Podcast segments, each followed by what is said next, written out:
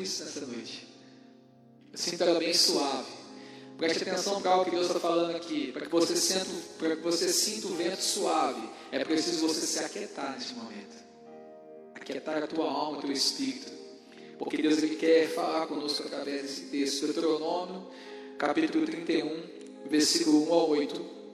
A palavra de Deus diz assim: Moisés disse ainda essas palavras a todo Israel: Estou com 120 anos de idade e já não sou capaz de liderá-los. O Senhor me disse: Você não atravessará o Jordão. O Senhor, o seu Deus, o atravessará pessoalmente à frente de vocês. Ele destruirá essas nações perante vocês, e vocês tomarão posse da terra delas. Josué também atravessará à frente de vocês, conforme o Senhor disse e o Senhor fará com elas como fez com Seom e Ogé, os reis, os reis dos amorreus, os quais destruiu juntamente com a sua terra. O Senhor as entregará a vocês, e vocês deverão fazer com elas tudo o que lhes ordenei. Sejam fortes e corajosos, não tenham medo, nem fiquem apavorados por causa delas, pois o Senhor, o seu Deus, vai com vocês nunca os deixará e nunca os abandonará. Então Moisés convocou Josué e lhe disse na presença de todo Israel: Seja forte e corajoso, pois você irá com este povo para a terra que o Senhor jurou aos seus antepassados, que lhes daria, e você a repartirá entre eles como herança. E no versículo 8 diz assim: o próprio Senhor irá à sua frente e estará com você. Ele nunca o deixará e nunca o abandonará.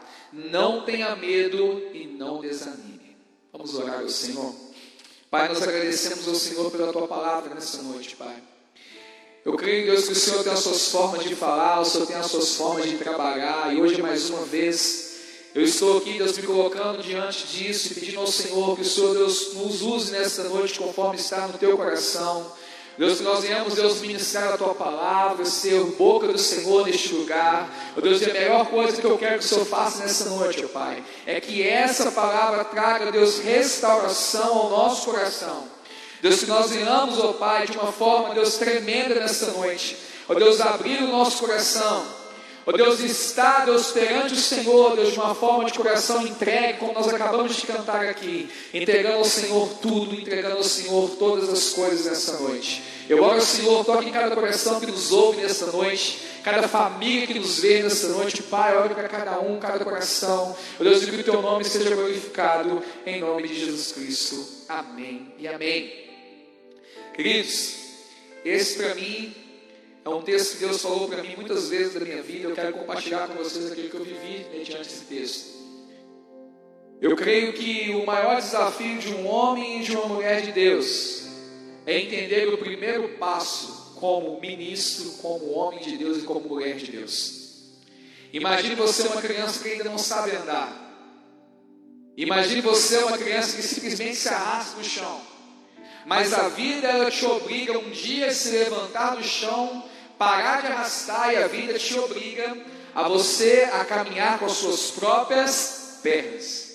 Fato é que algumas pessoas, algumas crianças, elas demoram a andar, outras se desenvolvem mais rápido. Algumas crianças elas falam antes, tem algumas crianças que engatinham antes, existem algumas crianças que andam e depois falam, porque você não consegue medir a mesma forma de funcionamento do corpo em uma mesma criança, em várias, cinco, sete, oito crianças, elas não vão agir da mesma forma. Aí você vai falar assim, pastor, por que você está falando isso nessa noite? Na nossa vida com Deus é a mesma coisa. Deus ele nos chama, Deus nos entrega algo, e Deus por algum momento, Deus ele vira para você e Deus ele acredita em você. Deus acredita naquilo que você é, Deus acredita na tua história. Primeiro, Deus acredita na tua história não é porque você escreveu, é porque Ele escreveu ela para você. Deus acredita na tua história não é porque você resolveu trilhar um caminho e você teve sucesso. Não. Foi porque Ele preparou o caminho para você e por isso você teve sucesso. Então eu estou falando nessa noite de um Deus que acredita em pessoas. Eu estou falando de um Deus que deposita a sua confiança no ser humano. Eu quero trazer um contexto para vocês, lá em Gênesis capítulo 1, versículo 26. A Bíblia diz que Deus ele fez o homem a sua imagem, a sua semelhança. Essa palavra imagem e semelhança traz para a gente um contexto muito forte disso. Primeiro, pastor, não tem nada a ver com o que você está falando, tem tudo a ver, você vai entender. Tenha calma e tenha paciência.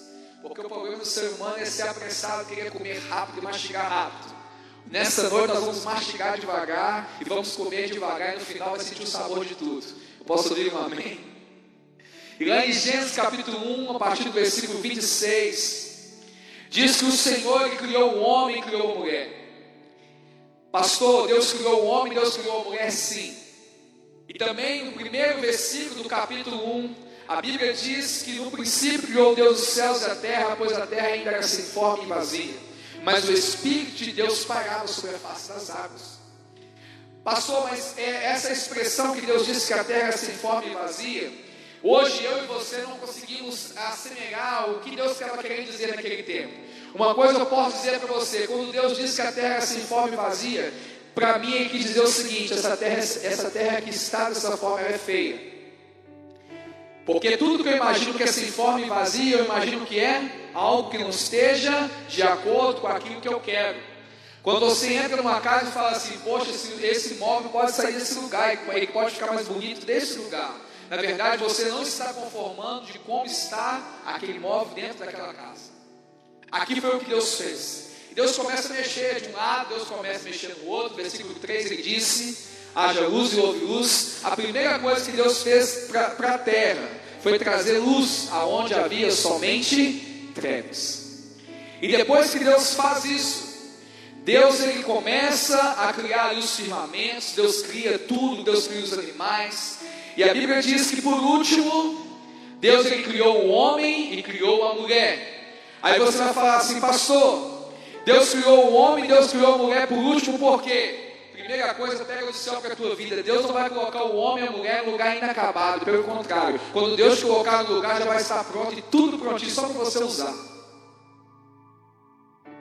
Então há um contexto que eu quero é, meditar com você aqui. Deus disse para o homem no capítulo 2: Olha, não é bom que o homem esteja só. Farei para ti uma ajudadora.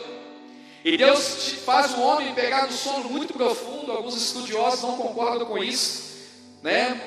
E só de pensar que Deus fez o homem dormir para criar a mulher, ô glória, é que Deus ele não queria simplesmente falar com o homem assim: olha, está aqui a sua ajudadora. Não, as mulheres vão amar o que eu vou falar agora.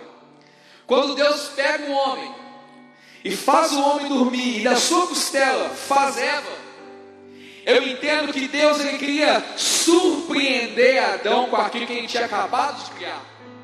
Primeiro, Adão, eu entendo que Adão deu nome para tudo. A Bíblia diz que Adão colocou nome sobre todos os seres viventes. Só que Adão, eu imagino que Adão olhou para Girafa e falou assim: Eu com ela não tem nada a ver. Ele virou para Leoa e falou assim: Essa Leoa para mim também não tem nada a ver. Ele olhou para o outro e falou assim: Meu Deus, é feio demais para mim, Jesus. O Senhor criou, mas não tem nada a ver comigo. Não tem a química. E o Senhor falou assim: Peraí, eu criei macho e fêmea. Mas para o homem falta algo. E a Bíblia diz que Adão dormiu. E quando ele acorda, ele olha para o lado e fala assim: Meu Deus do céu. O que, que é isso que tu criaste, Jeová? acho que Adão deu uma rajada de língua estranha na hora, né? Esse tem um negócio assim. E Adão, ele ora, e o Senhor vira para Adão e para Eva e diz assim: multiplicai, multiplicai, governai sobre tudo que vocês veem. E o Senhor, a primeira coisa, quando o Senhor colocou Adão no ambiente, foi dar a ele uma direção. A primeira coisa quando Deus criou o homem, o Senhor virou para Adão e falou assim: Olha, Adão, dominai sobre tudo. Dominai sobre tudo que você está vendo aqui. Eu estou te dando autoridade para você dominar sobre tudo. E Adão, no seu coração, eu tenho certeza que Adão não teve dificuldade nenhuma. Porque Adão, ele tomou para si aquela palavra, e Adão, ele exerceu o domínio no meio daqueles animais. Porque Adão foi colocado no jardim preparado por Deus. E Adão podia comer de tudo, de menos da árvore que estava no meio do jardim. E a Bíblia diz no capítulo 3 que Adão estava ali tranquilo, né, no seu habitat, mas a serpente, ela veio e se encontrou com Eva. E a serpente pegou aquilo que Deus tinha dito e fez o que? Ela mudou, ela deu um jeitinho e ela conseguiu o que? Fazer com que Eva comesse da árvore que o Senhor tinha ordenado que Adão e ela não comessem. Mas para para pensar numa coisa: a ordem foi dada para quem? A ordem foi dada para Eva ou para Adão? A ordem foi dada para Adão. E a serpente foi aonde? A serpente foi em Eva. Mas a serpente foi em Eva, passou. Por quê? Porque Deus é um Deus de princípios. Se Deus ele deu uma ordem para você que está vivendo aqui nessa noite, se você se corromper daquilo que Deus falou ao teu respeito, preste atenção no que está sendo falado aqui. Se você se corromper de uma ordem que Deus te deu, existe uma consequência que você vai lidar com isso. E até então Eva comeu da maçã, da árvore, da mexerica, do que você quiser dizer para mim que é. A Bíblia não diz o que é, tá? Mas a Eva comeu do fruto. Até então, quando ela come, não acontece nada. Mas quando ela dá para Adão o mesmo fruto, a Bíblia diz que, vocês lembram da história? A Bíblia vai dizer que Adão e Eva tiveram os seus olhos abertos e reconheceram a sua nudez. Naquele momento, por causa de uma desobediência, Adão e Eva atingiram, acessaram um lugar que Deus não tinha permitido eles de acessar. Eles acessaram por conta própria. Mas Deus não disse para ele lá atrás, pastor, dominar sobre tudo, governar sobre tudo, multiplicar a terra assim. Mas a partir do momento também da desobediência, eles acessaram um lugar que eles construíram para si mesmos. E eu começo falando contigo, homem e mulher de Deus, nessa noite. Deus ele te deu algumas ordens e Deus ele te deu algumas palavras ao teu respeito e ao meu respeito. E a nossa caminhada, quando Deus ele se aproxima de mim, se aproxima de você, Deus ele fica nos observando. Deus ele nos observa em todos os nossos passos. Deus ele observa toda a nossa trajetória como cristão, como homem, mulher de Deus, como rapaz, como menino, como uma criança, como um adolescente, não importa. Deus ele não olha idade, Deus pelo contrário, Deus ele ama o coração do homem. Para Deus, uma pessoa que tem um, mês de vida e uma pessoa que tem 99 anos tem a mesma importância, porque Deus ele olha a pureza do coração. Por isso que Deus um valor, assim como Davi ele foi um homem segundo o coração de Deus. Davi ele teve os seus deslizes, sim, mas Davi ele conseguiu manter a pureza de um coração. E nessa noite, o que eu quero pregar nessa noite é sobre coragem. O que eu quero pregar nessa noite é que você tenha coragem nos ambientes que Deus ele ordenou você estar. Mas por que, que o Senhor trouxe então, pastor, falando sobre Adão e sobre Eva? Quando o Senhor ordenou Adão para que Adão comesse, isso aqui é muito profundo que eu vou falar aqui. Quando o Senhor ordenou Adão que não comesse da árvore que estava no meio do jardim, Naquele momento o Senhor gerou no coração de Adão o seguinte: Adão, eis aqui que você pode comer de tudo, de menos o que está no meio do jardim. E o Senhor disse a sentença: que no dia que você comer, você vai morrer. Pare para pensar comigo. Quando o Senhor disse essas palavras para Adão, ele queria gerar no coração de Adão medo ou coragem. Ele queria gerar no coração de Adão coragem ou medo. Eu tenho certeza que muitos cristãos vão falar comigo assim, pastor. Deus naquele momento quis, quis gerar no coração de Adão medo, para que ele tivesse medo e não acessasse aquele lugar qual ele não podia. Mas essa noite, mediante a palavra de Deus, eu vou mostrar para vocês que é o contrário.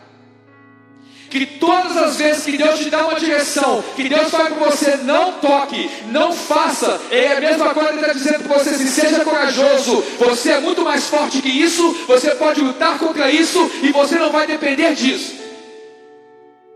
Quando o Senhor vira para Adão e diz para Adão: Não coma dessa árvore, o Senhor quis dizer para Adão assim: Você não precisa dela, você não precisa ter vida nela, porque se você comer você vai morrer, e eu quero que você viva, Adão. Existem outras coisas muito melhores. Adão, acesse outros lugares, não acesse aqui. Pastor, que louco que o senhor está falando nessa noite. É, as coisas de Deus são loucas mesmo. Adão, naquele momento, quando ele ouviu a palavra do Senhor, Adão estava escutando o Senhor, Adão, eu já preparei tudo para você. Você não depende daquilo que está no meio. Gente, no meio. Se eu entendo algo que está no meio, algo que está para chamar a minha atenção. Aí você fala assim: o Senhor podia colocar a árvore escondida. Podia ou não podia? O Senhor podia colocar a árvore debaixo, sei lá, da outra. Fazer a árvore pequenininha, não. Mas Deus fez questão da árvore que está no meio do jardim. Mas por quê? Porque Deus ele queria lidar com a criação que ele, que ele acabou de colocar no meio do jardim. Deus virou para o homem e disse: Está aqui, ó. Você não depende dela. O que o Senhor quis dizer para Adão naquele momento: olha, você é mais forte que ela. Você é mais corajoso do que ela. Você vai morrer. Eu te chamei para viver. Pastor, mas por que, que o senhor está trazendo esse contexto? Nós estamos falando de Deuteronômio, está falando de Gênesis. Porque eu preciso mostrar para você um pouco antes com quais pessoas Deus está falando nessa noite. Porque eu tenho certeza que você que está me vendo em casa, você que está me vendo aqui, são pessoas que ouviram a voz de Deus e sabem o que Deus virou para você que é, que é para você não fazer. Deus já te deu várias situações que Deus disse para você assim: aqui você não acessa. Aqui você não faz. Aqui você não pega. E talvez você está vivendo hoje, está falando assim, pastor. Para mim, o que Deus quis me fazer naquele momento foi me provar medo, para que, que eu não acessasse aquele lugar, não, querido. Na verdade, quando Deus te aponta um lugar que Ele não quer que você esteja, na verdade, Deus está falando assim: você é acima disso, você é mais forte que isso. E assim Deus faz com todo homem e toda mulher de Deus. Pastor, verdade é, nós acabamos aqui de acessar a história de Josué. Só que o texto começa falando que Moisés já tinha 120 anos. Queridos, foram 120 anos só de vitórias? Não. Foi 120 anos só de batalhas conquistadas? Não. Foi 120 anos de um processo com o Senhor. E se você pegar lá em Gênesis capítulo 12, foi aonde tudo começou quando Deus virou para um homem e disse assim: Ei, larga tudo que você tem, larga tudo que você conquistou, larga as terras que a tua família tem, e vai para uma terra que eu te mostrarei. E o Senhor virou para esse próprio homem e disse assim para ele: Olha, olha para o céu, você pode contar as estrelas? Abraão disse: Não posso, Senhor, assim vai ser a tua descendência. Lembra que eu falei com vocês que todo encontro com o Senhor, a primeira coisa que Ele te pede é que você deixe algo, entregue algo. Lembra que eu falei antes de eu começar a pregar? É o que o contexto nosso hoje nós estamos vivendo. Abraão, no seu coração, Abraão foi um homem de Deus, mas Abraão começou mostrando que ele era mais forte que os pensamentos que o prendiam na terra que ele tinha conquistado. Os pensamentos de Abraão poderiam falar para ele assim: fica aqui a tua terra, vocês têm terra demais, tua família é rica. Não, a partir do momento que ele ouviu a voz de Deus, ele entendeu que a voz de Deus era maior do que tudo. E a voz de Deus estava falando com ele: deixa tudo. Na verdade, o Senhor está falando com ele assim: eu acredito em você, você pode largar tudo, porque eu tenho algo muito maior para você. Eu não sei se você está entendendo o que Deus está falando aqui. Mas em todas as vezes, quando Deus deixa você falar com Ele assim: Olha, está aqui, Deus está falando assim: Você é maior do que isso. Com Abraão foi isso? Foi. E pela obediência de Abraão aconteceu algo fantástico. O povo de Israel ficou 400 anos preso no Egito. Não são 40 dias, não são 40 anos, são 400 dias. E Deus levanta um homem chamado Moisés. E esse homem ele tira o povo ali da escravidão. E esse homem ele tinha uma responsabilidade. Porque o Senhor falou com, com Moisés assim: Olha, Moisés, assim como eu prometi, pega a visão, aos seus antepassados, Abraão, eu estou trazendo essa promessa sobre você, que você vai entrar na terra que eu te mostrarei. Mas a promessa ela veio para Moisés? Não. Gente, isso é muito forte. Pega, pelo amor de Deus. Deus ele deu a palavra a Abraão, mas foi Moisés que arrancou o povo da escravidão. Mas a Bíblia diz no primeiro versículo aqui de Deuteronômio que Moisés diz assim: Moisés disse ainda essas palavras a todo Israel: Estou com 120 anos de idade e já não sou capaz de liderá-los. Eu vejo aqui um homem que teve todo o sucesso da vida. Eu vejo aqui um homem que teve todo o legado da vida. Até hoje nós lembramos de Moisés e falamos dele. Ele é um ótimo exemplo para mim e para você. Mas aqui nesse texto mostra que Moisés ele está no momento da vida dele, em fase terminal. E Moisés ele tem a consciência que ele não pode chegar no lugar que Deus tinha falado que ele ia chegar. Pastor, mas que, que ignorância é essa que me explica isso para me entender melhor? Entenda uma coisa aqui. A palavra veio sobre a vida de Abraão. Se passaram 400 anos, se levanta Moisés, tira o povo do Egito. A palavra de Deus estava sobre o povo. O que eu quero mostrar para você nessa noite de Abraão é Moisés só por enquanto. Que o homem ele passa, que a terra passa, mas a palavra de Deus ela nunca vai passar. Porque eu estou falando com pessoas hoje que têm palavras de Deus sobre a tua vida. Eu estou falando com pessoas essa noite que têm um contexto de vida talvez igual ao de Moisés hoje se preocupando que ainda não viveu com tudo aquilo que Deus ainda tem na vida dele. Eu te falo hoje, pela tua idade que você tem, você acha que você já viveu tudo que Deus deu para você? E eu te pergunto: se você tivesse mais um ano de vida só, será que você vai viver tudo que foi falado sobre a tua vida e tudo que a Bíblia diz que você é? Moisés ele tinha ciência que ele podia morrer, mas a palavra de Deus ela ia continuar. E só tem essa convicção quem um dia andou com Deus. Só que como todo homem de Deus e toda mulher de Deus, eu já quero falar algo para você da tua vida aqui hoje. Jesus ele veio à terra e a Bíblia diz que Jesus ele escolheu discípulos para andar com ele. Jesus ele não escolheu amigos para andar com ele. É tanto que as últimas palavras dele, ele vira para aqueles homens que estavam do lado dele e disse: Ide por todo o mundo e pregai o evangelho a toda criatura. E ele também disse, ele disse e falou assim: Ide e fazei discípulos. Jesus não disse para você: Ide e fazei amigos.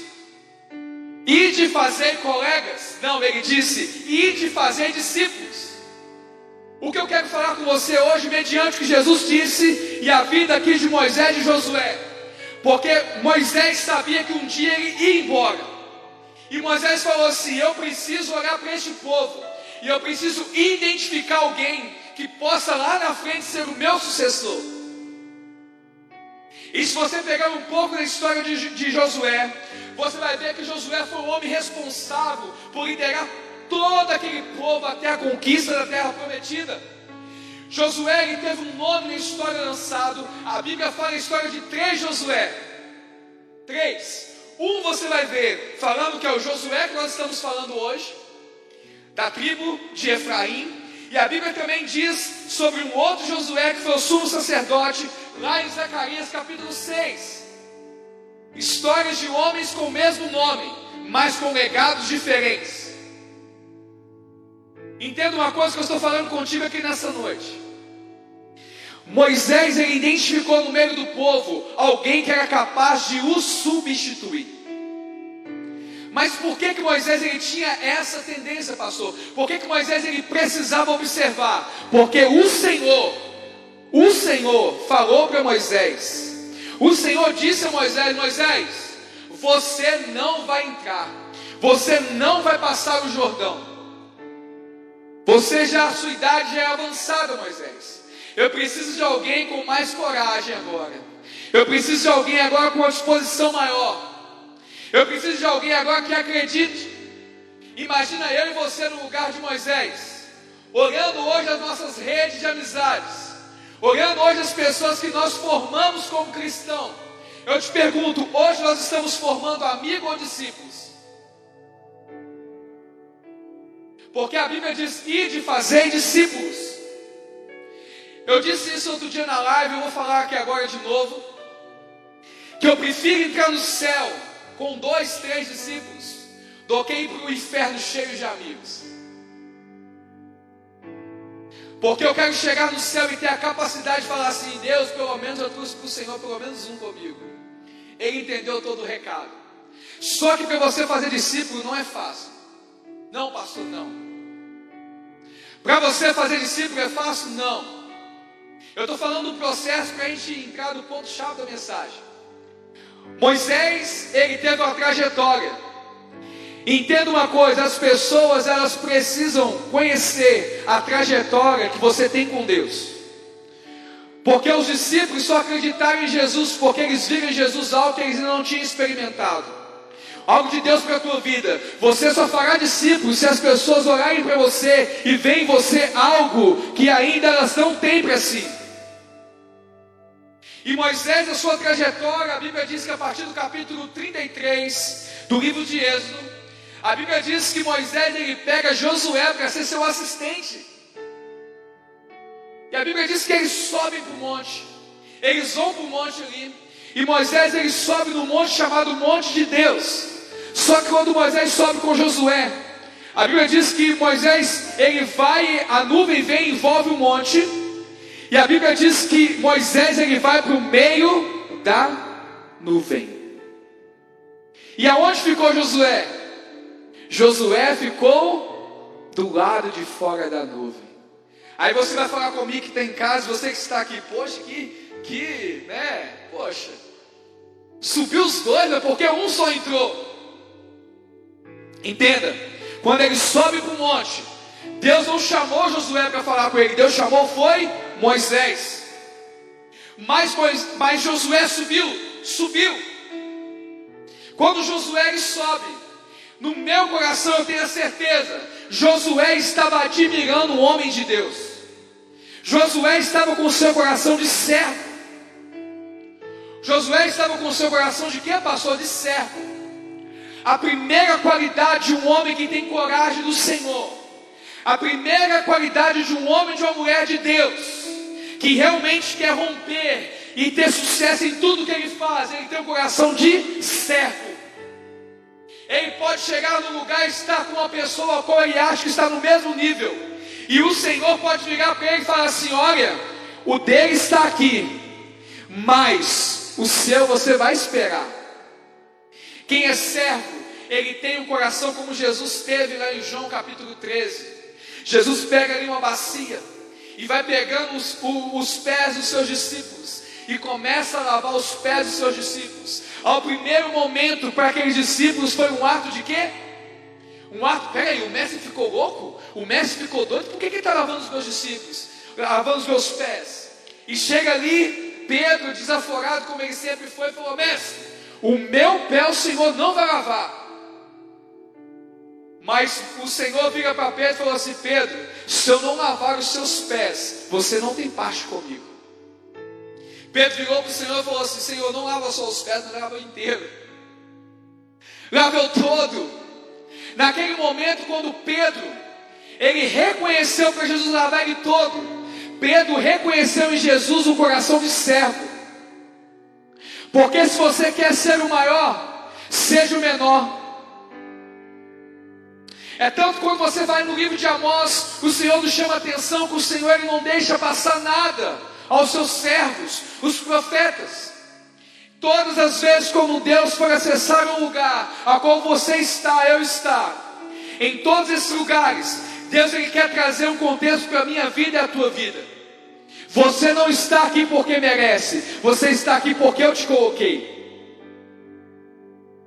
Você está aqui porque eu te coloquei.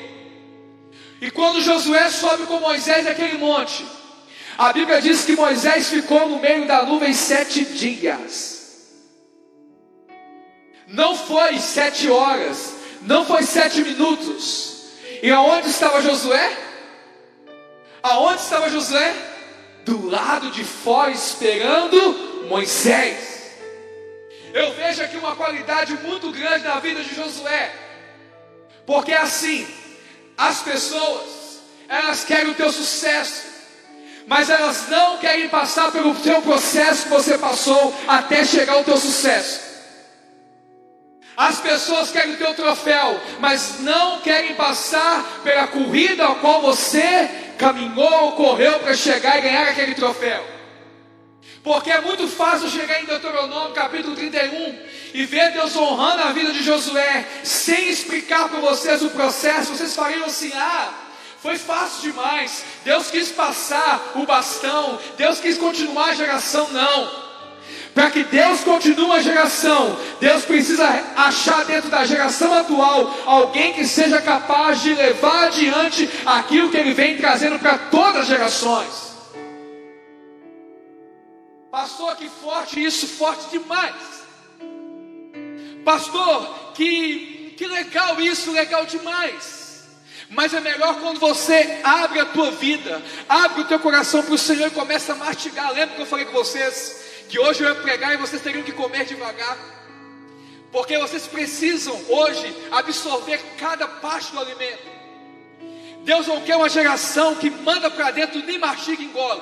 Deus quer uma geração que fala assim: Isso tem gosto de carne, isso tem gosto de feijão, isso tem gosto de pão. Porque agora a criança que come, come, come, come, não sente, não mastiga, depois passa mal. Existe uma geração que está comendo tudo está passando mal de tanto comer porcaria. Enquanto existe uma geração que primeiro ela pergunta qual é o cardápio e depois ela fala, eu posso comer porque me agrada. Josué era essa geração que antes de comer, ele pegava o cardápio e falava assim: Isso eu posso comer porque me faz bem. Eu vejo aqui uma qualidade, como eu falei no começo aqui de Josué. Josué era um homem de caráter. E só uma pessoa de caráter sabe reconhecer o seu espaço. Deus, ele tem uma coisa que ele, ele admira em um homem e uma mulher, chama-se hierarquia. Deus, ele ama pessoas que reconhecem quem são seus líderes. Deus ama pessoas que reconhecem quem são as pessoas que o abençoam todos os dias em orações. Deus ama as pessoas que reconhecem quem são as autoridades da vida dele. E são essas pessoas que Deus usa. Porque Josué, naquele momento, ele podia falar com o Senhor assim: peraí, Senhor, Moisés está demorando demais no meio desse negócio. Eu vou lá. Se fosse o nosso tempo, tinha muito crente já tinha entrado. Tinha ou não tinha? Já tinha muito cristão que já tinha pulado na e está assim: cadê, cadê Moisés? Moisés, Moisés morreu. Uma coisa que eu aprendo aqui: coração de servo não acessa lugares que ele não foi convidado.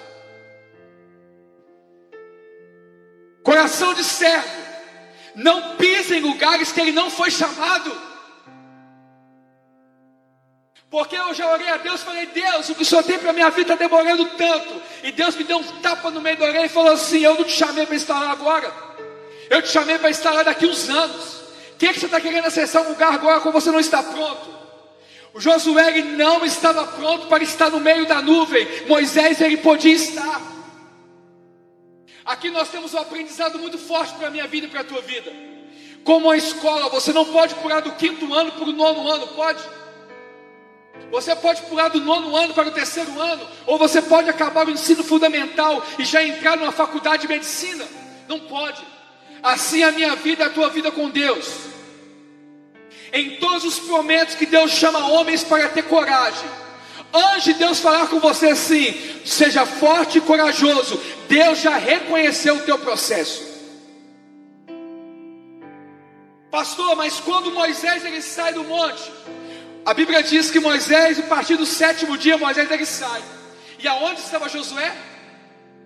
Aonde estava Josué? Sentado esperando ele. Josué podia ter descido no primeiro dia? Podia. Mas por que que Josué ele não saiu de onde ele estava, gente? Porque Josué entendeu algo muito forte na vida de, de Moisés. Quem aqui reconhece um homem de Deus e uma mulher de Deus? Quem aqui admira um homem ou uma mulher de Deus? Quem admira? Você admira, mas você admira por aquilo que ele faz? Ou você admira porque Deus é na vida dele? Aqui eu respondo a tua pergunta. Moisés, ele estava na nuvem, Josué só não saiu de lá, sabe por quê? Porque ele falou assim: não posso sair de perto de uma pessoa que tem a presença de Deus face a face. Aqui vai um segredo para você que realmente é homem de Deus e mulher de Deus. Não distancie de pessoas que te levam para próximo de Deus. Não distancie de pessoas que te aproximam a Deus. Eu conheço a história de um homem, eu vou até contar para vocês. Esse homem ele tinha tudo para ter sucesso com Deus. Esse homem ele tinha tudo. O pai dele era pastor de uma grande igreja. Eu não vou falar o nome para não ser discreto. E o pai o ensinou todo o tempo a como liderar uma igreja.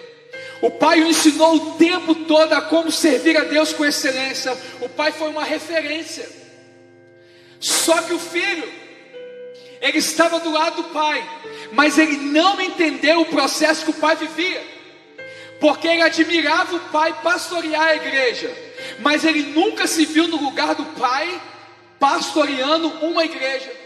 E chegou um dia que aquele pai já estava com 75 anos, nos seus últimos momentos de vida. E o pai o chamou e virou para ele e falou assim: Fulano, vem cá que eu quero falar com você. Eu tenho certeza que Deus ele vai me recolher em poucos meses.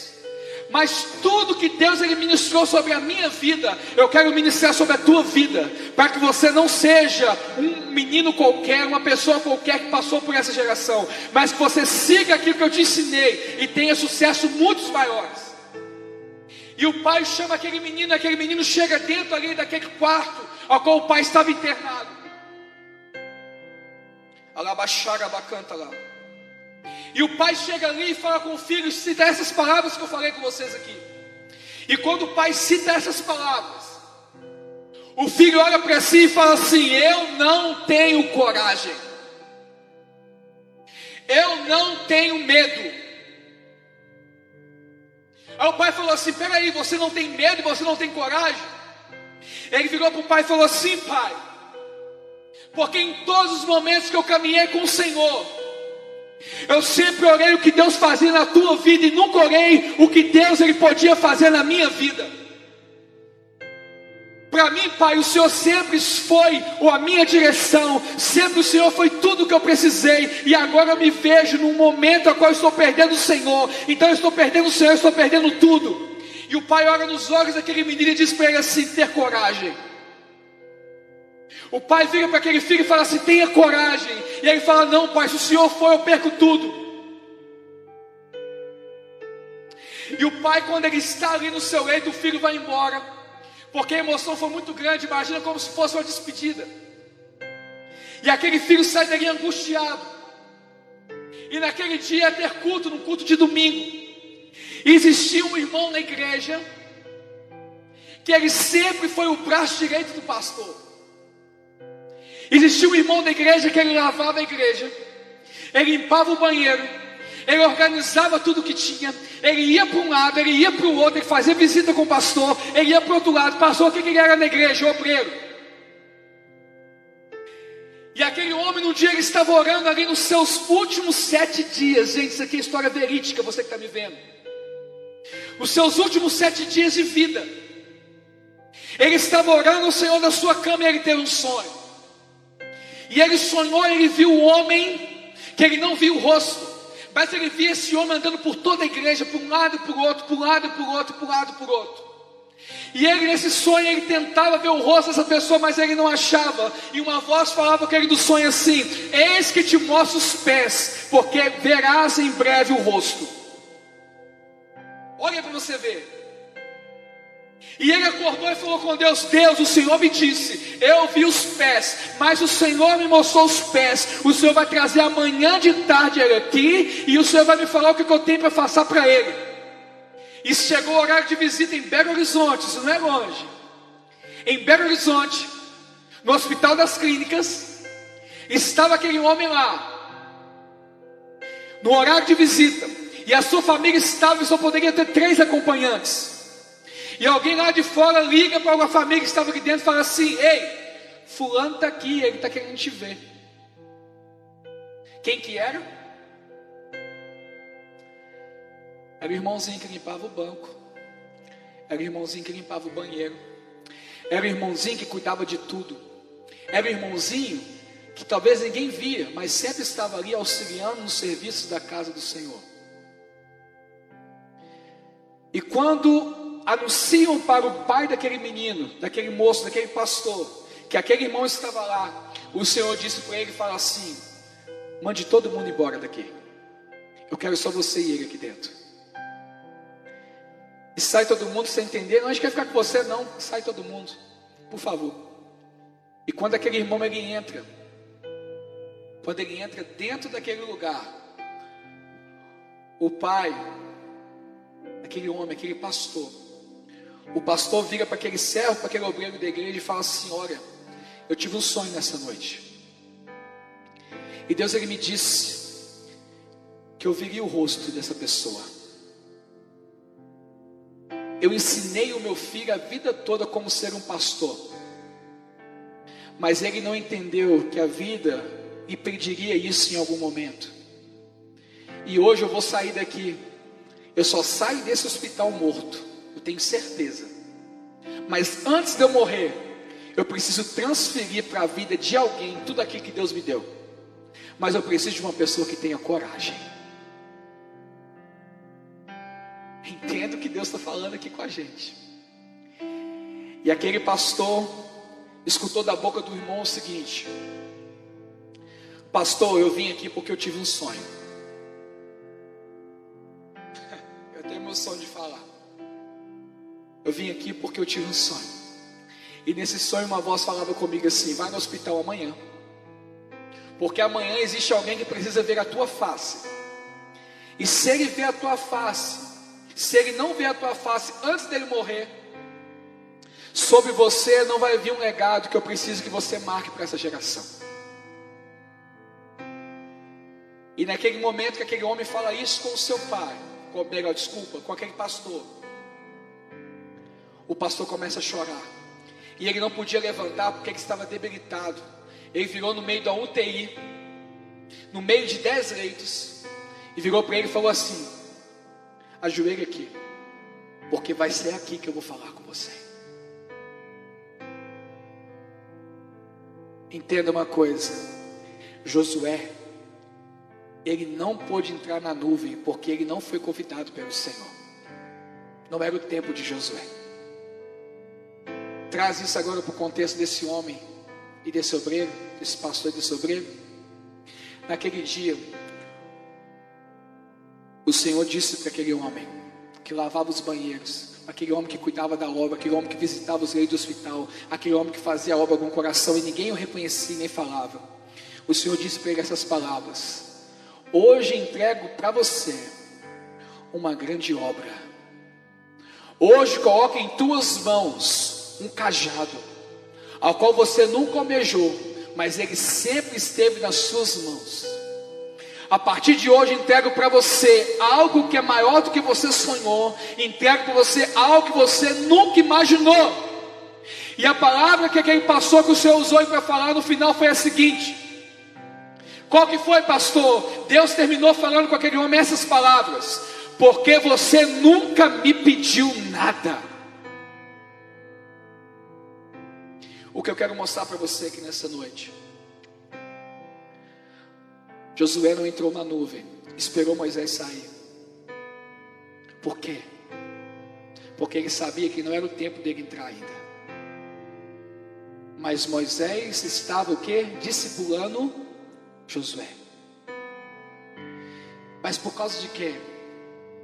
Porque aquilo que Deus lhe deu, a palavra do Senhor, ela tinha que continuar. Querido, você que está me vendo na tua casa, você que está aqui. Aquele obreiro ouviu as palavras do seu pastor e foram as últimas, porque no outro dia, 1h35 da tarde, aquele pastor morreu. Estão tentando até hoje descobrir o porquê de uma parada respiratória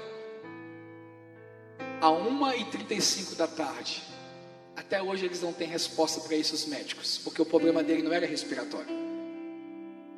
Mas o Senhor levou ele.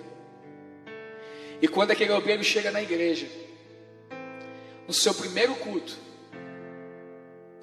que ele chega na igreja, a família daquele pastor vem para o receber e vira para ele e fala assim: O filho que não tomou o lugar que era para que ele pudesse exercer, virou para ele e falou assim: O meu pai me ensinou tudo, eu não aprendi. O meu pai me ensinou como ter coragem, eu tive medo.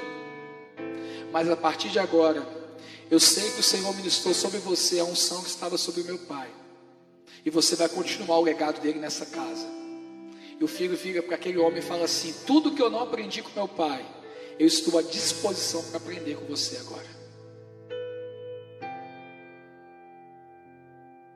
Aí o que, que você quer, pastor, que eu tire de lição aqui? Duas coisas. Primeiro, o filho ele teve uma oportunidade de se esperar em alguém, aprender o seu lugar e saber que um dia o seu tempo ia chegar.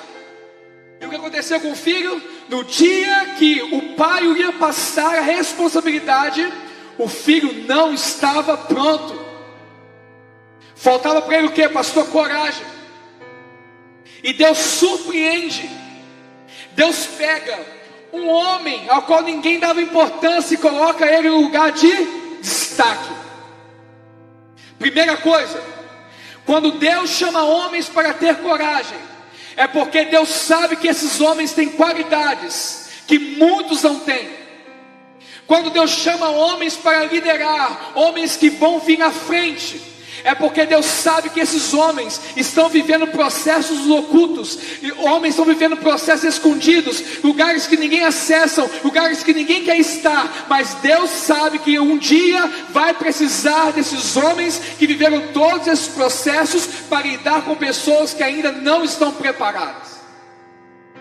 É, pastor, é. Quando o Senhor pediu para ungir alguém rei, quem ele procurou? Foi Eliabe? Não. Ei, Samuel.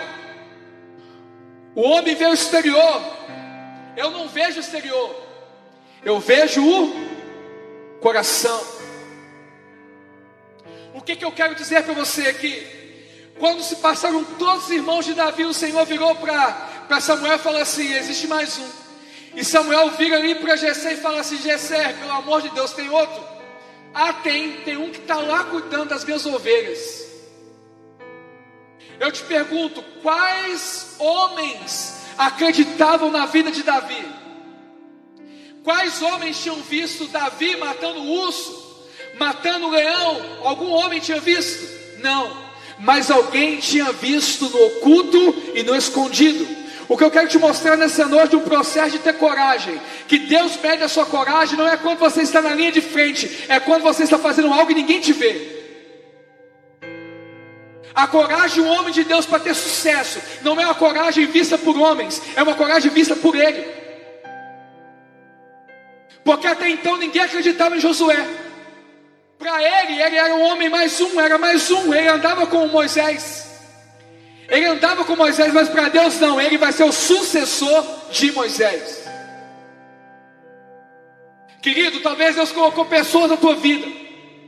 Deus chamou você Deus ele colocou algo nas suas mãos. E você tem ignorado isso. E a única coisa que Deus pede para mim e para você, tenha coragem. Eu nunca vi uma criança criar tanta coragem para uma briga, se o pai chegar e falar assim: pode ir que eu estou aqui. É ou não é? Eu já vi várias brigas em escola, de um menino virar e criar coragem, de repente todo mundo falar assim: uai, por que, que ele está querendo bater? Aí todo mundo falou assim: não, porque o pai tem que estar lá na esquina e mandou ele bater. E o outro que é corajoso falou assim: Eu não vou nem entrar, porque se eu bater nele, o pai bate em mim. Entenda uma coisa: todas as vezes quando Deus te dá uma palavra de coragem, Ele vira para você e fala assim: Pode ir, eu estou aqui. Se acontecer algo contigo, eu resolvo para você. Eu sou filho de um pai grandão. Eu sou filho de um Deus grandão. O processo de ter coragem é saber e reconhecer quem te chamou para andar o caminho. Nesse momento, Deus ele tinha falado com Moisés. Deus tinha falado com quem passou com Moisés. Mas chegou um dia de Deus também chamar Josué. Querido, talvez você olha para uma geração hoje e fala assim: Deus usa o pastor Bruno. Deus usa o pastor Pedro, Deus usa o pastor Fulano, Deus usa o David Leonardo, Deus usa o Zermino. Entenda uma coisa: Deus está à procura de sucessores. A história não acaba, a história continua. Um dia Deus teve que chegar para mim, como falou com Josué, e falou assim: Eu preciso de você. Literalmente, Deus quis dizer para mim assim: Olha, tu não vale nada mas a igreja precisa de você. O legado ele tem que continuar. A história continua. O que Deus está procurando nessa noite é de pessoas que entendam, assim como foi dito aqui. E o Senhor, no versículo 3, diz assim: E o Senhor, o seu Deus, o atravessará pessoalmente à, frente de vocês, ele destruirá essas ações perante vocês, e vocês tomarão posse da terra delas. Até então, o caminho para chegar à terra prometida, existia uma nação que atrapalhava o povo de passar. E o Senhor sabia que no coração de Josué e daquele povo existiam dúvidas, existiam razões para que eles pudessem contestar, porque foram 40 anos no deserto. Algo que era para ser 40 dias, eles viveram 40 anos porque Deus quis não, por causa da desobediência do povo. E aqui eu quero soltar algo de Deus para a tua vida. Existem processos mais longos na nossa vida por nossas escolhas e não por Deus. Talvez Deus deu algo para amanhã. Você vai viver daqui 25 anos porque você quis atravessar um caminho mais difícil. O que Deus tem para você, querido, Ele já desenhou, Ele já escreveu, porque Ele é o nosso arquiteto. Mas uma coisa Deus ele faz, como arquiteto, assim que ele acaba o projeto, ele dá nas suas mãos e fala assim: executa. Não foi assim com o maná? O maná ele caía junto com o orvalho todo fim de noite. Toda madrugada ele caía. E no outro dia o povo tinha que fazer o quê? O povo tinha que pegar aquele maná, recolher ele, era a obrigação do povo recolher e depois que eles recolhiam, eles tinham que massar, eles tinham que juntar e fazer ali uma massa e preparar um bolo. Uma coisa que eu quero falar de Deus para a tua vida: Deus só chama homens corajosos, sabe por quê? Porque Deus sabe que eles não esperam para fazer, eles são proativos e eles criam situações para que o que Deus quer na vida do ser humano aconteça de uma forma eficaz e rápida. Deus não está atrás de pessoas preguiçosas. Deus não está atrás de pessoas que não têm iniciativas, não, pastor, não. Pessoas que estão é, paradas no tempo, Deus está querendo essas pessoas, Deus quer que você mude, e depois de você mudar, Ele vai te usar. Mas por que que Deus então, Ele chamou Josué, Ele chamou Josué por uma causa, querido. Josué foi um dos homens que foram lá para espiar a terra. O Senhor tinha dado a palavra para Moisés, e qual foi ela, pastor? que daria a eles a terra prometida. Mas a Bíblia diz que eles chegaram no alto monte, e Moisés separou ali doze espias. E a Bíblia diz que eles foram lá para orar a terra que Deus ele tinha prometido. Pega isso aqui do céu. Quem que deu a terra para eles? Deus. Então se levantou pessoas para o quê? E espiar a terra. E a Bíblia vai falar que os doze foram. Mas só dois homens, só dois homens acreditaram que eles podiam possuir a terra e disseram assim: a terra é boa. Qual foi, pastor? Josué e Caleb. Uma coisa do céu para a tua vida e para a minha vida aqui: homens de coragem. Homens de coragem também são homens que têm a sua visão além do que os seus olhos naturais podem enxergar. Porque talvez você vai orar o que Deus tem para você, mas com a tua limitação no seu olhar, você fala assim: não é grande mais para mim. Existem gigantes lá, as frutas são muito grandes, mas na visão de Josué, ele virou para Moisés e falou assim: Olha, Moisés, lá o negócio é bom, viu? O negócio lá é espetacular, e eu acredito que a gente pode entrar lá e a gente vai conquistar aquela terra. O que Deus ele espera de homens que têm coragem. E Deus investe em homens que têm coragem. Por quê, pastor? Porque esses homens, lá na frente, eles já enxergaram aquilo que Deus já preparou na vida deles hoje. Eu te pergunto hoje na tua história, você consegue olhar hoje e ver aquilo que Deus ele tem para a tua vida lá na frente? Você consegue hoje olhar e acreditar, porque uma coisa, do dia o pastor Pedro fez uma, uma parábola aqui, uma analogia muito legal aqui que eu achei, sobre acreditar e sobre confiar. Eu não vou repetir, mas eu quero trazer a lição que foi dita aquele dia. Muitas pessoas acreditam, mas poucos confiam. Então, qual é o segredo de homens corajosos? Que eles acreditam e que eles confiam. Porque Josué falou assim: Eu acredito, mas Josué foi no contexto que Moisés era o líder ainda. Vocês estão pegando a visão? Moisés ainda era o líder. Então Josué fala assim: Olha, Moisés, o negócio lá é bom, viu? Nós vamos lá, viu? Só que ele ainda tinha alguém que o comandava. Mas a Bíblia chega aqui conosco. e do versículo 5 de Deuteronômio, ele fala assim: O Senhor os entregará a vocês, e vocês deverão fazer com elas tudo o que lhes ordenei. Aí o Senhor vira para aquele povo e diz assim: sejam fortes e corajosos. Sejam fortes e corajosos. Não temam nem fiquem apavorados por causa delas, pois o Senhor, o seu Deus, vai com vocês, nunca os deixará e nunca os abandonará. Essa é a palavra de Deus para a minha vida e para a tua vida hoje. Aí você fala assim: peraí, pastor, eu já estou avistando aquilo que Deus me deu. Entenda uma coisa: talvez o que falta para você hoje é entender que você é forte, que você é corajoso e que existe um Deus que, se alguém mexer com você, ele vai entrar na sua causa. Não confie em cavalos, não confie em carros feitos por homens, porque um dia o mar se abre e mata todos esses cavalos e leva todos esses carros. Não viajem em escadas construídas por vocês, porque um dia essas escadas vão mostrar para você que elas não existem final. Elas sempre vão te levar para um lugar mais distante. Agora, andar no caminho que é gerado por Deus é andar no caminho sinalizado. É um caminho que, se você precisar de virar para a direita, 100 metros antes vai falar que você vire para a direita. Se precisar de virar para a esquerda, vai vir 100 metros antes instruindo você para virar para a esquerda. Só que nós, como geração hoje, século 21, geração das camisas coloridas, dos pregar de bermuda, de pregar de boné, de fazer tantas coisas, de falar que tudo é legal, que tudo é maravilhoso, que tudo é lindo. Essa geração hoje precisa ter um conceito que se Deus não fizer, o homem vai falhar.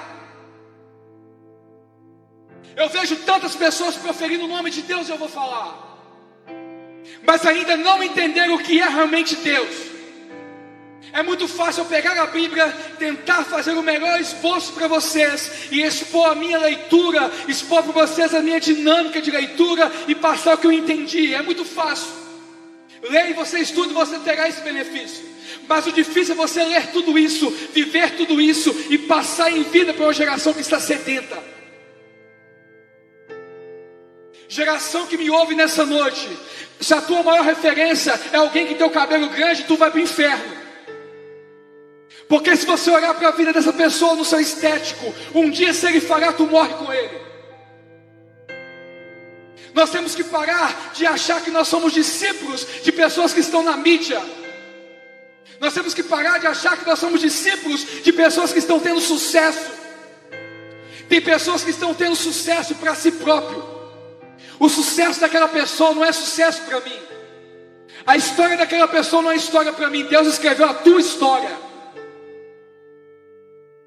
Josué tinha ciência que o sucesso de Moisés era um sucesso porque ele tinha Deus na vida dele. E por isso ele podia aproximar de Moisés e saber respeitar o espaço de Moisés.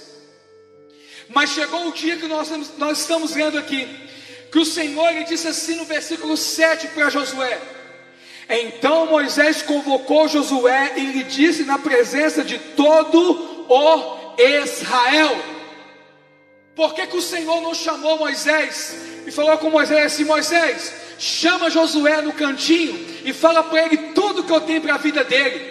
Fala com ele no cantinho. Não, o Senhor chamou Josué na presença de todo o povo. O que eu quero mostrar para você nessa noite, você precisa entender: não procure sucesso na presença de pessoas, se Deus ainda não te permitiu ter sucesso na frente de pessoas. O sucesso você não se conquista, o sucesso você se vive. Ser corajoso, investir na bolsa de valores, ser a pessoa que tem mais dinheiro no mundo. Se amanhã a cova abrir para você, você não leva nada, mas se você ter sucesso com Deus, se os teus olhos fechar, antes de colocar na cova, você já está com Deus lá em cima. Eu te pergunto, qual é o maior sucesso que um homem pode ter? ser discipulado por um homem de Deus, pela mulher de Deus, ou buscar conhecimentos que estão mortos aí no mundo, táticas que não têm sucesso, Josué não procurou achar um caminho mais fácil. Josué resolveu ouvir a voz de Deus. E chegou um dia que Deus falou com ele assim: Um dia você ficou do lado de fora da nuvem, mas hoje, Moisés, o mesmo Josué que ficou lá fora, eu quero falar com ele na presença de todos. Uma coisa que eu quero profetizar para a tua vida nessa noite: vai chegar um dia que o Senhor vai virar para você e vai falar assim: Ei, hoje eu quero usar você, não para a tua glória, mas para que as pessoas vejam eu na sua vida.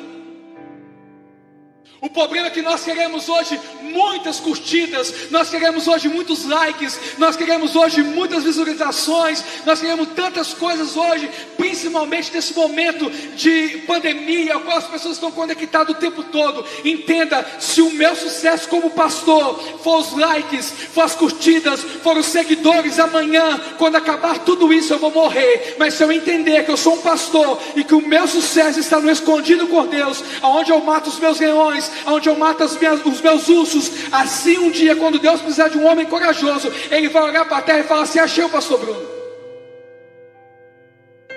Aqui vai algo para a tua vida nessa noite. Deus chamou todos vocês que estão me vendo aqui nessa noite, sem exceção. E Deus está assim: a geração clama por uma continuação. Só que a continuação só acontece por um povo corajoso um povo que tem um coração de servo, um povo que reconhece o seu lugar, um povo que não acessa o lugar que o outro está sem ser convidado. Deus ele chama essa geração nessa noite, pastor, sim. E com essa geração o Senhor vira e fala com você nessa noite, assim como falou com Josué. Olha, gente, algo muito fantástico nesse texto. Primeiro, primeiro o Senhor vira para todo Israel, todo, e diz para eles: sejam fortes e corajosos, não tenham medo e nem fiquem apavorados por causa deles, deles que os seus inimigos. Mas o versículo 7, a Bíblia diz que o Senhor, Ele chamou para falar com Josué. Homens corajosos e homens que são realmente com o coração voltado em servir são homens que Deus ele fala no específico e te chama pelo nome. Deus não manda recado para você. Cara, eu não sinto Deus demais aqui. Pregando essa mensagem. Não que eu não senti isso nas outras, mas eu entendo que eu estou eletrizado aqui com o que Deus está fazendo. Ei, geração de Daniel, Deus te chama nessa noite. Ei, geração de Samuel, Deus te chama nessa noite. Ei, geração de Davi, Deus te chama nessa noite. Ei, geração de Josué, Deus te chama nessa noite. Ei, geração de Sara, Deus te chama nessa noite. Ei, geração de Ana, Deus te chama nessa noite. Alabaxarabacanta, labás. E o Senhor vira para Josué e fala assim: Seja forte e corajoso pois você irá com este povo para a terra que o Senhor jurou aos seus antepassados que lhes daria, e você a repartirá entre eles como herança. Deus falou algo além do que ele tinha falado para Moisés, porque até então o Senhor virou para Moisés e falou assim: Olha, Moisés, eu vou deixar você entrar na terra, eu vou te dar a terra, vocês vão herdar. Agora com Josué, Deus foi além. Olha, gente, o servo, a pessoa que estava ali esperando, a pessoa que nunca quis acessar o lugar do outro, a pessoa que estava ali com o seu coração de servir. O Senhor vira para ele e fala assim: Olha, seja forte e corajoso, você vai herdar a terra. Até então ele falou a mesma coisa para Moisés, mas para Josué ele falou diferente. O que, que ele falou, pastor? Ele virou e falou assim: Olha, Josué, você vai repartir a terra como herança para cada um deles. Aqui vai algo de Deus para a tua vida. Se Deus ele já revelou coisas para vocês até hoje, se vocês venham pregando e vocês acham que Deus está revelando algo, se vocês acreditarem naquilo que Deus tem para vocês, amanhã Deus vai revelar coisas maiores para vocês do que revelou para mim hoje. Isso é continuação. A geração não quer comer a mesma comida de sempre. A geração não quer beber da mesma coisa de sempre. A geração quer algo novo. Deus tem a forma de trabalhar com cada um de nós. Precisamos entender isso. Eu tenho 35 anos hoje. Daqui 35 anos eu tenho 70. Se eu não chegar em 70 anos e não conseguir ver a geração andando, é para mim é como se fosse uma derrota. Era melhor que eu não tivesse nem nascido. É por isso que hoje, aos 35 anos, nesse dia que eu estou aqui, nesse horário aqui, ainda bem que está sendo gravado, eu estou pregando para vocês e dizendo: continue aquilo que Deus já colocou nessa geração. Não copie ninguém. Deus não precisa de máquina de xerox. Deus não precisa que você escaneie ninguém. Ah, deu certo com fulano, eu vou fazer. Não, Deus deu um novo para você. Vamos parar de copiar. É um tal de Ctrl-C, Ctrl-V. É um tal que fulano canta assim, eu tenho que cantar assim. É um fulano prega assim, eu faço assim. Fulano atende assim, eu atendo assim, querido. Isso não é para você. Deus tem algo para mudar e quer te entregar algo novo. Moisés ele sabia que ia herdar a terra, mas foi para Josué que o Senhor disse: Olha, você vai dividir elas, a herança para cada um. Eu te pergunto hoje, se o Senhor virar para você e te chamar hoje para algo maior, será que você tem a condição de dizer para o Senhor: Olha, Senhor, eu estou aqui, pode me usar. Aí as pessoas viram assim, pastor, é muito fácil falar. Realmente é muito difícil pregar isso aqui. Porque para me pregar isso aqui, um dia eu tive que passar por esse processo. De acreditar que Deus ia me dar algo que não tinha dado para outra pessoa. E poder semear isso. Porque eu sou bom, não, porque a pessoa precisa de comida nova. É por isso que Deus usa o pastor Bruno de um jeito, usa o pastor Pedro de outro jeito, o pastor Gilberto de outro jeito, e vários pastores de um jeito. Por quê? Porque Deus sabe o que o povo precisa comer naquele tempo específico. Eu te pergunto, você vai ser a geração que copia as receitas que estão aí no Google, as receitas que estão dando certo, o bolo de cenoura, o bolo de laranja, você é essa geração que copia, ou você vai ser a geração que tem a criatividade de descobrir os ingredientes e de preparar o seu bolo com a sua forma de pensar, com a sua forma de agir e com as ferramentas que é preciso? Homens de coragem não copiam, homens de coragem criam.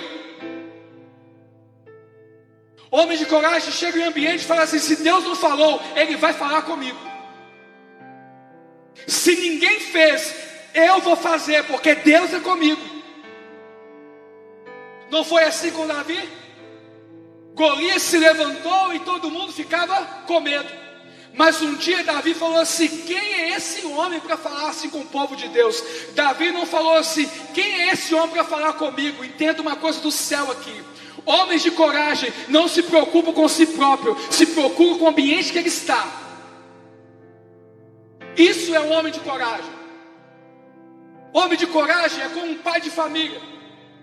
Se mexeu com o filho, ele não está preocupado com o filho, ele está preocupado com a sua família. Tocou na minha família, não tocou no meu filho. Pastor, mas que, que você está colocando nós contra a parede nessa noite? Não sou eu, é o Deus. Fala com ele. Ei, geração de coragem, cadê vocês nessa noite? Nessa noite, uma pergunta que Deus faz para mim falar com vocês aqui. Poxa, já é 9 20 Vão me cortar nas redes sociais. Depois eu vou ter que ver essa mensagem todinha de novo. Ei, geração de coragem, cadê vocês? Deus pergunta hoje. É uma geração que não se preocupa com a câmera que está filmando, porque sabe que Deus é nele. É uma geração que não preocupa que está falando a palavra em casa, porque sabe que Deus age em casa.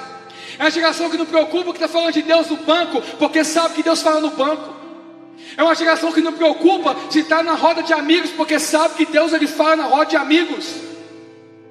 Nunca se viu na história se levantar tantas pessoas falando de Deus, e nunca se viu na história tantas pessoas falando de Deus vazias. Nunca se viu na história o nome de Deus ser tanto falado em vão como está sendo falado agora. Pessoas que vêm e desbuiam a palavra, mas não vivem uma letra dessa palavra. Pessoas que tentam nesse momento entrar no hall de fama que todos estão. E Deus está falando assim: você está sendo aprovado pelos homens, mas eu já te reprovei há muito tempo. Homens de coragem são homens obedientes. Porque se não for obediente, Deus ele rejeita. Rejeita, pastor? Sim. Saul foi assim. Saul ele foi ungido rei, foi pastor, foi. Mas a primeira oportunidade de obedecer, Saul fez o quê? Desobedeceu. E Deus ungiu alguém rei no lugar dele. E ele ainda estava o quê? Reinando. Querido do céu, aprende uma coisa para a tua vida, você que está me vendo aqui. Homens de coragem são obedientes, sabe por quê? Porque senão você pode estar achando que está tendo uma vida de sucesso. E na verdade Deus já te rejeitou. Saul estava guerreando no nome do Senhor, mas o Senhor já tinha o rejeitado. E Deus fala de novo: cadê a geração de coragem? Homens que resolveram obedecer, homens que não fizeram como a Eva e Adão, homens que tinham domínio sobre tudo e de repente perdem a, a, a, esperança dentro de um lugar que Deus tinha colocado. Entenda, foi o Senhor que colocou Eva e foi o Senhor que colocou Adão no meio do, do jardim ali e falou com eles: não mexam no meio. Entenda, em todo lugar que Deus te colocar, Ele vai deixar algo para chamar a tua atenção, para medir o teu nível de obediência. Em todo lugar, passou em todo lugar. Foi assim com Sansão. Eu falo que para todo Sansão existe uma Dalila. Verdade ou não é? Sansão brincou com aquilo que Deus tinha dado ele. Sansão era um homem de coragem? Sim. Mas um dia ele brincou com o que Deus tinha dado. Qual foi a consequência, pastor? Foi envergonhado diante daqueles que ele perseguia e que ele tinha sucesso. O que você tem que entender é o seguinte: Deus ele atrás de pessoas de coragem, sabe por quê? Porque são essas pessoas que Deus sabe que vão levar o nome dele para sempre. E Deus está rejeitando os desobedientes, os medrosos, sabe por quê? Porque são pessoas que vieram para envergonhar o nome do Senhor aqui na terra. Aí você vai falar assim, pastor, mas que Deus ruim é esse? Não é Deus ruim, é Deus justo. Ele é justo, ele é juiz e ele é a própria justiça. Falem dele, por favor. Vão contra ele, por favor. Ai do homem que se levanta quando o nome do Senhor, ele será vergonhado perante as nações. Esse é o fim do anticristo. Esse é o fim da besta. Eles virão e falarão por si mesmos, terão sucesso na terra. Todos virão para ele e falar assim: que ótimo, que lindo, eles são Deus. Mas a verdade, o final dele vai ser como um trapo. Eu falo para vocês essa noite encerro. Ter coragem não é ter poder. Ter coragem não é ter poder. Pastor, o que, que é então? Ter coragem é ser dependente. Ter coragem é saber que para você dar um passo, se Deus não der contigo, você tem que ficar quietinho onde você está. Sabe, toda vez quando Deus vem te confrontar, mostrando para você uma direção que não é para você estar, Ele está criando em você coragem e dizer para você: Isso é muito maior do que você está fazendo aí, isso é muito maior do que a tua história. Cadê a geração de Josué? A geração da continuação. Cadê a geração de Josué, a geração da continuação? Cadê? Talvez ela esteja sentada no sofá me vendo agora. Talvez ela esteja deitada numa cama me vendo agora. Talvez ela esteja dentro de uma igreja me vendo. Talvez ela esteja em tantos lugares me vendo. O que eu posso falar de boca de Deus para a tua vida nessa noite. Eu não sei em quanto tempo eu vou estar aqui. Mas enquanto eu estiver aqui, eu vou, vou colocar em vocês a vontade de se tornarem pessoas melhores. Mas pessoas melhores, não criadas pelos ensinamentos humanos, mas sim pelo que a Bíblia diz. Eu te pergunto hoje: cadê a geração de Josué? Cadê a geração de Josué? A geração que sabe o seu espaço, a geração que sabe medir o seu quadrado e não invade do outro, a geração que fecha sua boca e nunca levanta trama contra o outro, a geração que vê um irmão falando do outro e fala assim: cara, a tua boca, meu filho, porque é melhor ouvir a voz de Deus do que ouvir a tua boca agora, porque maldito é aquele que semeia com dedo no meio do povo de Deus. Corra dos filhos de Bileal. Corra daqueles que querem roubar aquilo que Deus colocou em você. Se eles querem roubar, sabe por que, que é? Eles só querem roubar isso de você, porque eles não têm criatividade de fazer. É por isso que Deus chama corajoso, porque corajoso ele cria, medroso rouba. E eu quero que você ouça isso nessa noite. Você acha legal alguém te chamar de ladrão? Você absorve alguém chegar para você e falar assim: Tu é ladrão. Você engole isso sem ter feito nada. O problema, sabe o que é? Que com as nossas atitudes nós damos legalidade para as pessoas olharem para nós e falarem assim: Olha, você não tem criatividade, você está copiando de alguém. Moisés, ele viveu uma parte. Moisés viveu uma parte, sim. E Josué viveu, viveu a outra parte. O que eu quero te falar nessa noite, grave essas palavras. Talvez você olhe para o seu irmão e fale assim: Poxa, eu queria ser igual a ele. Existe problema nisso, pastor? Não, graças a Deus que você está vendo algo nele que não é dele, por isso você está querendo ser igual a ele. Mas Deus tem muito mais para a tua vida do que teu irmão. Aí você fala assim: Não, pastor, esse é um pensamento egoísta. Não, esse é um pensamento de quem acredita que Deus pode um pouco mais. Pensamento que Deus pode um pouco mais. E eu finalizo com essa palavra. Deus não está à procura de uma, de uma geração que veio para marcar a história.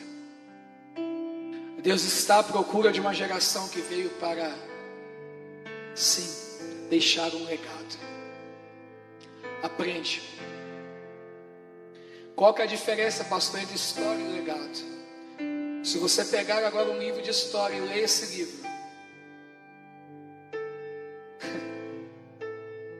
se você pegar agora um livro de história e ler esse livro, e no final desse livro eu rasgar esse livro,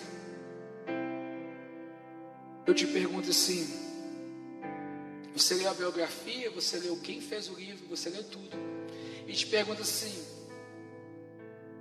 o que, que fala nesse livro? Muitos vão ter a capacidade de contar um pouco bom desse livro, faz um resumo. Alguns vão esquecer. Acabou de ler, já não lembra mais. E se eu pegar esse livro e rasgar, pastor, e falar com você assim, me conta o livro, você vai poder me contar? Você vai poder me contar depois de um dia, dois, três dias, quatro dias, um mês? Você vai lembrar a história toda? Você vai lembrar tudo? Não. Entenda uma coisa: história se apaga. Histórias, eu posso pegar um livro de história e rasgar. Mas existe uma diferença muito no legado. Qual que é o legado? Se eu te perguntasse quem foi o autor do livro, eu tenho certeza que é muito mais fácil você lembrar o autor do livro do que você lembrar o que ele escreveu. Aprende uma coisa do céu para a tua vida. Você veio aqui e escreveu uma história. Você está escrevendo a tua história. As pessoas não vão lembrar do que você escreveu. A única coisa que as pessoas vão lembrar é do teu nome. O legado está ligado ao nome. O legado não está ligado à história. Nessa noite, Deus está procurando uma geração que, assim como Josué, que assim como Moisés, simplesmente vieram viver a sua história, mas o que nós lembramos é que eles deixaram uma identidade, qual identidade? Homens de Deus. E é isso que Deus te procura nessa noite, você que está me vendo. Homem e mulher de Deus. Isso é o legado que você tem que deixar para essa geração. Ninguém quer saber o que você teve sucesso. Eles querem saber se você realmente cumpriu o teu propósito. Homem e mulher de Deus. E eu quero orar por você nessa noite. Coloque a tua mão no teu coração. E eu quero ministrar sobre você a palavra que o Senhor ministrou sobre a vida de Josué. Seja forte e corajoso, pois você irá com este povo para a terra que o Senhor te jurou aos seus antepassados que eles daria, e você a repartirá entre eles como herança. Pegue isso para a tua vida, querido, versículo 8 o próprio Senhor irá à sua frente e estará com você, Ele nunca o deixará, nunca o abandonará. Não tenha medo e não desanime. Tudo que você precisa para ter certo no teu caminho, o Senhor já liberou, liberou sobre você. Ele já liberou e disse para você: não tenha medo, porque eu faço de você um homem forte e faço de você uma mulher corajosa. Vamos orar ao Senhor. Feche os seus olhos e agora imagine o cenário que você está. Imagine o cenário que você está vivendo aí agora. Feche os seus olhos onde você está. Na tua casa, aí onde você no teu carro, não sei. Feche os seus olhos. Eu só sei de uma coisa nessa noite: Deus ele me faz ministrar para pessoas que têm coragem, para pessoas que foram chamadas por Ele, homens que estão sendo discipulados, homens que estão acreditando em chamar de outras pessoas. Nessa noite, Deus ele está olhando para você e diz para você assim: Você é a continuação, você é a continuação do que eu preciso para essa terra. Pai, nós adoramos o Teu nome nessa noite, Pai. Obrigado pela Tua palavra. Oh Deus, obrigado, Deus, por Deus nessa noite ser tão, Deus, impactado com o que o Senhor está falando aqui no meu coração. Oh Deus, muito impactado pelo teu espírito. Oh Deus, obrigado, Deus, porque eu sei que aonde a tua palavra vem, a tua palavra vem e transforma, traz revigor, traz coragem, traz repreensão. Mas nessa noite que nós sentimos com essa palavra, Pai, nós saímos daqui, Deus, como um filho que sabe que tem um pai grande. Nós saímos aqui nessa noite sabendo, Pai, que nós estamos na batalha, sabendo que nós temos um general que se alguém mexer com nós, oh Pai, o Senhor vai entrar na causa. Deus, nessa noite eu peço, Senhor, entre nas causas dessas pessoas, entre, Deus, na vida de cada um. Deus, traga a transformação, Deus, traga o refrigério, ó Deus, traga a palavra de consolo, ó Deus, faz que eles não percam a coragem, que eles não percam a ousadia, que eles marchem, que eles andem, que eles caminhem para esse tempo, que eles caminhem para uma história, que eles caminhem para o desenvolvimento espiritual, que eles, Deus, caminhem ministerialmente, que eles não parem, mas pelo contrário, encontrar, que eles sigam um pouco mais. Deus, que eles sejam a continuação. Ó Deus, que não pare aqui. Assim, Deus, como depois de Elias veio Eliseu. Ó Deus, assim que depois Deus de Saul, ó Deus, veio Davi. Assim que depois de Abraão, Deus, veio Isaac. De Isaac veio Jacó. De Jacó veio José. Ó Pai, depois veio Moisés. Assim veio Josué. Ó Pai, tantos homens de Deus. Daniel. Ó Pai, uma coisa eu te peço. A Bíblia diz que um dia o teu filho desceu aqui. O teu filho veio aqui. Propagou o amor do Pai aos nossos corações ganhou o mundo, conquistou o mundo, ó Pai, um dia ele foi, ó Pai, nós sabemos como igreja hoje, nós somos a maior continuação que já se viu na face da terra, porque nós não somos a continuação de alguém qualquer, nós somos a continuação do teu filho Jesus Cristo, e com isso tem uma responsabilidade muito grande, e eu sei disso nessa noite, e por isso, Pai, com humilde, ó Deus, com humilde, Deus, mensagem nessa noite, ó Pai, eu trouxe esse coração dessas pessoas, Pai, o que eu te peço, Deus, nessa noite como servo, ó Deus, que o Senhor venha, Deus, colocar essa mensagem aos corações e que não deixe Satanás roubar, que eles saiam daqui corajados, que eles saiam daqui libertos, que eles saiam entendendo que eles podem mais e que a tua vitória seja a nossa vitória e que a tua conquista seja a nossa conquista, Pai. Que eles saiam aqui, Deus, sabendo, eu posso todas as coisas naquele que me fortalece. Obrigado pela tua palavra, obrigado pelo teu amor. Eu te oro e te agradeço em nome de Jesus. Aleluias. Posso ouvir um amém na tua casa? Oh glória! Meu sonho é ouvir o final da igreja assim, posso ouvir um amém todo mundo? Glória! Que saudade do povo!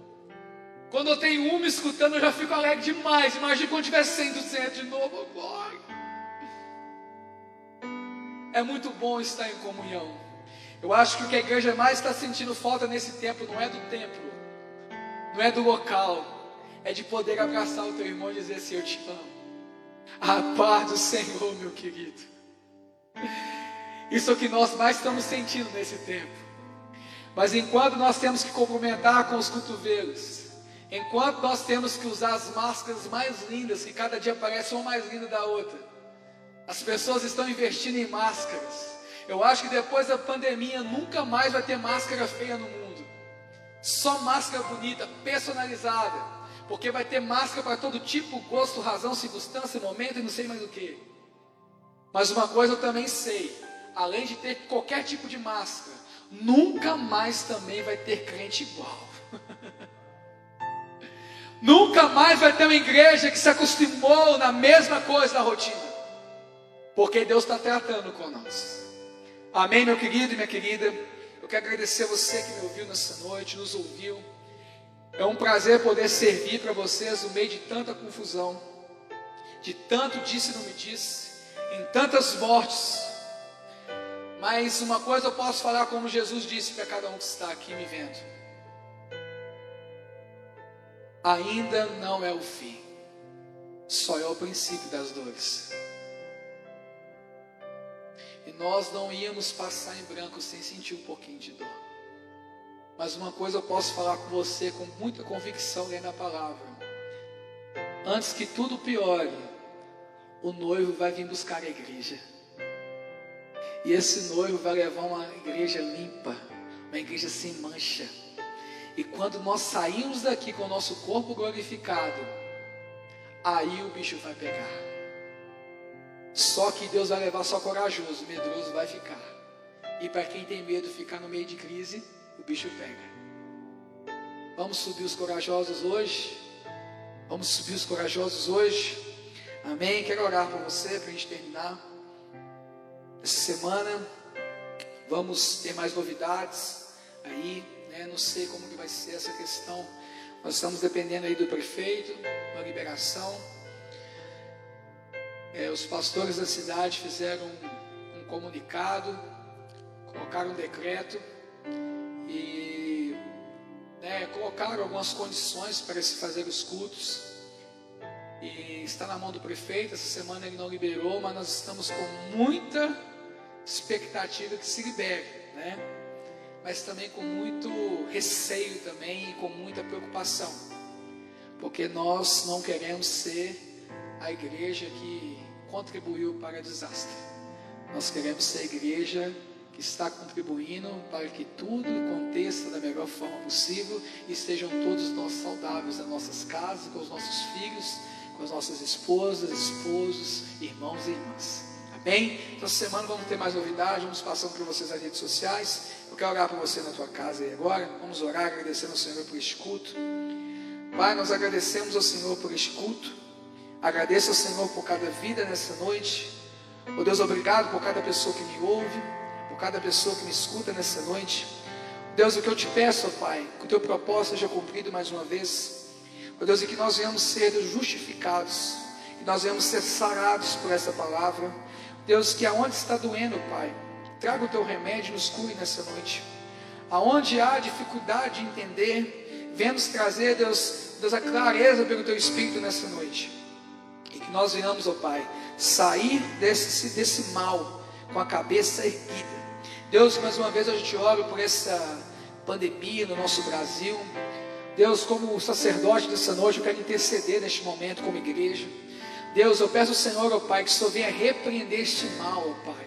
Eu sei, Deus, que o Senhor, Deus, tem, ó Deus, um objetivo, que o Senhor está permitindo tudo isso, eu sei disso, Pai. Mas tem misericórdia de nós. Não deixe que nós venhamos nos perder nisso, não, perder pessoas que amamos. Ó Pai, eu sei que nós não estamos aqui para dar ordem, mas eu te peço como filho nessa noite, Pai. Ouve o clamor do teu povo, ouve o clamor da tua igreja. Deus, que a tua igreja, Pai, venha, Deus, de um ato de fé sair, Deus, vitoriosa e falar assim: o Senhor guerreou por mim, o Senhor guerreou por nós. É o que eu oro ao teu nome nessa noite, crendo em nome de Jesus Cristo. Nos dê uma semana em paz, uma semana maravilhosa e que o teu nome, ó Pai, seja glorificado no meio de tudo isso e que nós vamos ter paz nessa semana e que seja uma semana de notícias boas, Pai. Eu profetizo notícias boas para este povo, para as famílias. Eu profetizo notícias boas da minha casa, da minha família. Eu profetizo e te peço, Pai, guarde o nosso coração. Que o Senhor te abençoe e te guarde. Que o Senhor faça resplandecer o rosto sobre você. Que o Senhor tenha misericórdia de ti e te dê a paz. Em nome de Jesus. Amém e amém. Vai com Deus. Deus abençoe vocês. Vocês que estão em casa, fiquem com Deus e tenham a melhor semana da vida de vocês. Em nome de Jesus. Amém e amém.